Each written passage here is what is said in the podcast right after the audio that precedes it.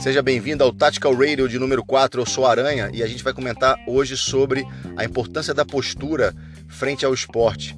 Né? Esses dias eu estava vendo um comentário de um, de um jogador que falou o seguinte: é, cada vez mais eu estou sendo menos convidado para os jogos, eu e minha equipe, né? Menos convidado para os jogos, menos convidados para o evento, porque nós somos aqueles que cobramos a nota fiscal, nós somos aqueles que cobramos a ponta laranja, nós somos aqueles que cobramos o FPS do equipamento, nós somos aqueles que cobramos uh, os disparos em locais que provavelmente não irão machucar, por exemplo, como o tronco em vez de uh, disparar no rosto.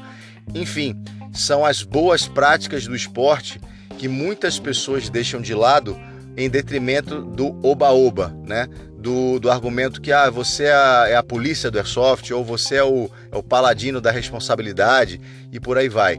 A mensagem que eu tenho para dizer para essas pessoas que levam a sério, são responsáveis principalmente, sobretudo, né, são responsáveis, é que não deixem de ser.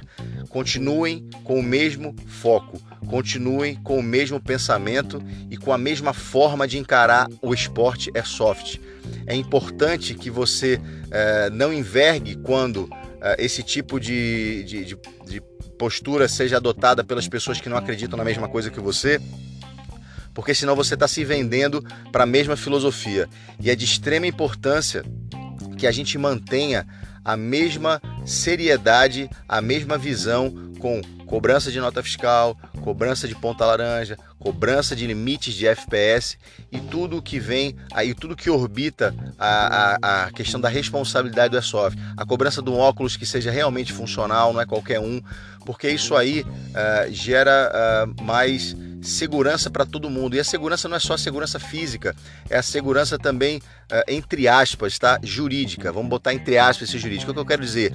A imagem do esporte frente às, às uh, forças de segurança, a imagem do esporte frente à própria sociedade, ela é mantida porque existem pessoas sérias que praticam airsoft de uma forma competente, de uma forma correta, de uma forma com boas práticas e de uma forma, sobretudo, segura. Então não desista, mesmo que em determinado momento seja ocorra essa segregação, vocês vão perceber, porque eu já vi isso acontecer e foi mais de uma vez, que muitos do que, dos que viraram as costas em determinado momento, porque estavam no, no interesse da diversão oba-oba, esses caras, alguns vão voltar. E aí, obviamente, cabe a você abrir ou não as portas novamente.